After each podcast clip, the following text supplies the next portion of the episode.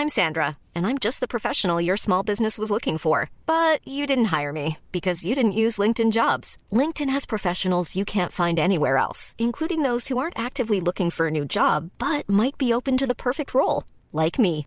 In a given month, over 70% of LinkedIn users don't visit other leading job sites. So if you're not looking on LinkedIn, you'll miss out on great candidates like Sandra. Start hiring professionals like a professional. Post your free job on linkedin.com/people today.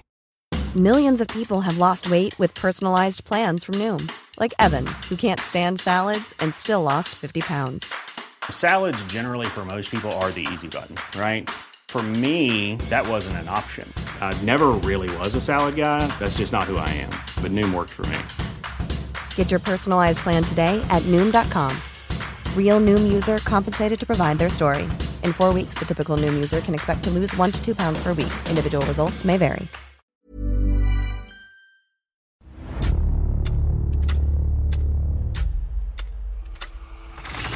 La nota roja en la prensa. Acontecimientos que conmocionaron a la sociedad. Esto es Archivos Secretos de la Policía.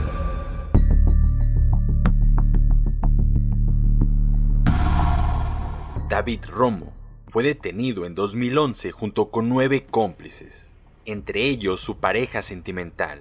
Eran señalados como integrantes de la banda El Aztlán. Esta es la historia del párroco de la Santa Muerte.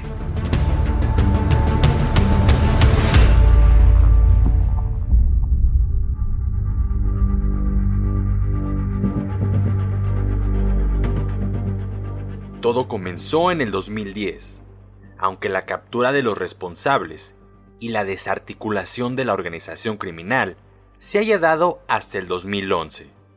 El 14 de diciembre del 2010, se reportó que un matrimonio de adultos mayores había sido secuestrado por la organización delictiva El Aztlán, a la cual pertenecía el obispo de la Iglesia de la Santa Muerte, David Romo Guillén.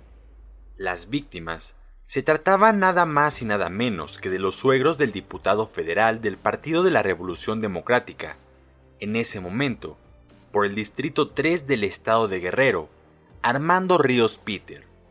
Tal evento exigió a la Procuraduría General de Justicia del entonces Distrito Federal mover a toda la estructura de investigación e impartición de justicia para localizar y detener a la banda delictiva. De otro modo, la situación hubiera continuado sin resolverse, ya que antes la banda había cometido al menos otros secuestros y habían permanecido en la impunidad.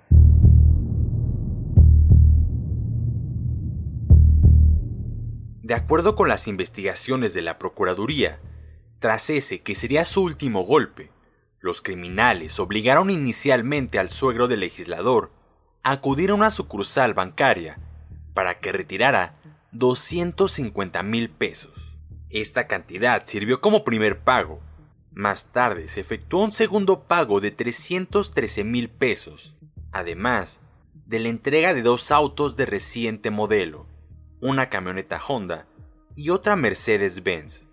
Una vez que los integrantes de la organización delictiva El Aztlán cobraron la suma del rescate, o supuesto rescate, y recibieron los vehículos, decidieron liberar a la pareja. Por supuesto, las consecuencias derivaron en una cacería a partir de entonces, puesto que el diputado federal Armando Ríos Peter presentó la denuncia penal formalmente ante la Fiscalía Antisecuestros de la Procuraduría.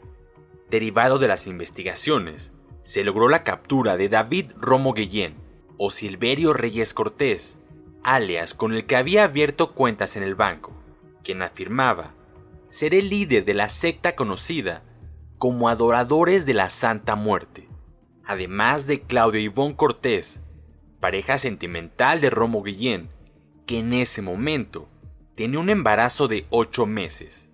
También fue detenida Adriana Salomé Gallegos, Víctor Antonio Montes de Oca, Rafael Fernández, alias El Junior, Ismael Ramírez, El Aztlán Luis Alberto Martínez, El Greñas, Carla Meribet Morales y Nadia, de tan solo 17 años, la menor involucrada en la vida del bajo mundo. De igual forma, fue asegurado Gabriel Israel Peralta, el Spider-Man, cuya voz se obtuvo para el comparativo con las usadas en las negociaciones.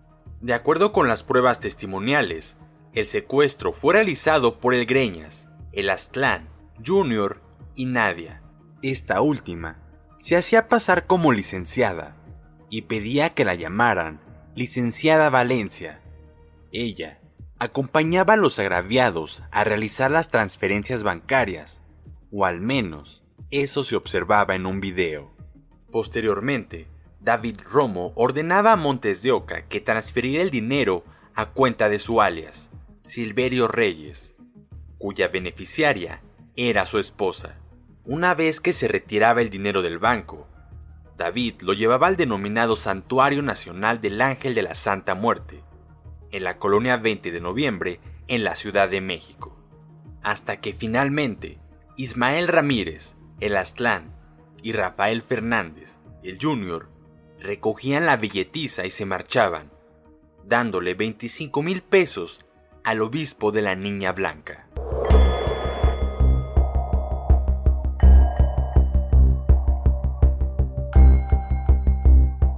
David Romo Guillén fue detenido y arraigado el 17 de diciembre del 2010, cuando llegaba a su templo. Hay que recordar que se hacía llamar el párroco de la Santa Muerte.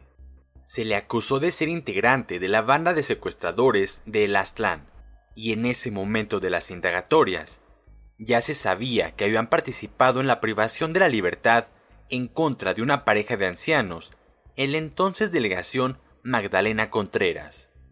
Otro de los datos relevantes fue que se hacían pasar como integrantes de los Zetas, lo cual les funcionaba para amedrentar a sus posibles rivales y en general para difundir temor. Finalmente, había dos delincuentes que operaban desde el interior del reclusorio.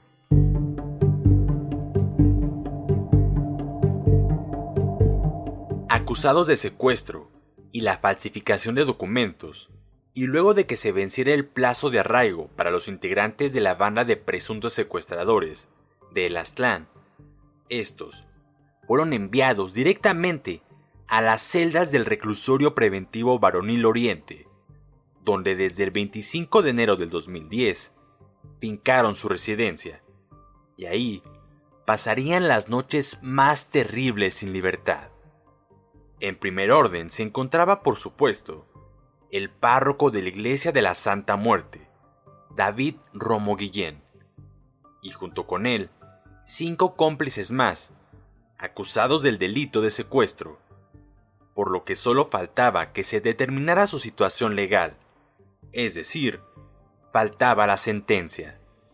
Las autoridades de la Procuraduría tenían la certeza de que les sería dictado el auto de formal prisión, ya que estaban demasiado seguros de que en la indagatoria correspondiente se habían incluido todas las pruebas que demostraban la relación que existía entre quienes profesaban la religión de la Santa Muerte y los integrantes del Aztlán.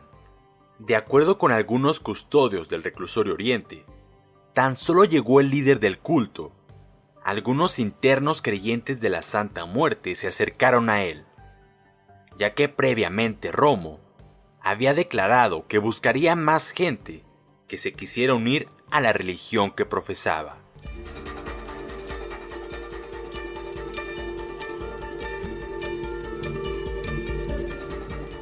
No se trataba de que se hubiera participado poquito o mucho, sino que realmente estaba relacionado con el grupo delictivo y éste le pagaba por actos ilícitos. Eso era lo importante y lo que a los ojos de la justicia merecía la pena juzgarse. Cometió errores y fue juzgado no solamente por la ley, sino por la sociedad y por los fieles que siguen a la Santa Muerte. Sin embargo, no todos estaban en su contra, pues sus palabras convencían a algunas personas. No había modo de eludir lo que el expediente del caso indicaba, donde se asentó que el sacerdote del culto a la Santa Muerte David Romo Guillén, era señalado de haber secuestrado a los padres del diputado federal Fernando Ríos Peter. Finalmente, lo curioso del caso fue que de acuerdo con las investigaciones, ambos diputados conocían al obispo David Romo Guillén y por ello, éste tenía datos precisos de sus familiares. De tal suerte que junto con otros integrantes de esa organización delictiva, procedieron a extorsionarlos. La pregunta que quedó en el aire fue, ¿por qué se conocían?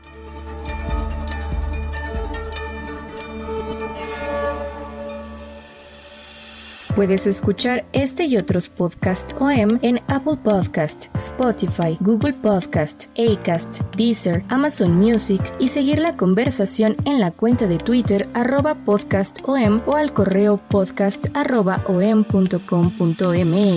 Esta es una producción de la prensa y el Sol de San Luis para Organización Editorial Mexicana.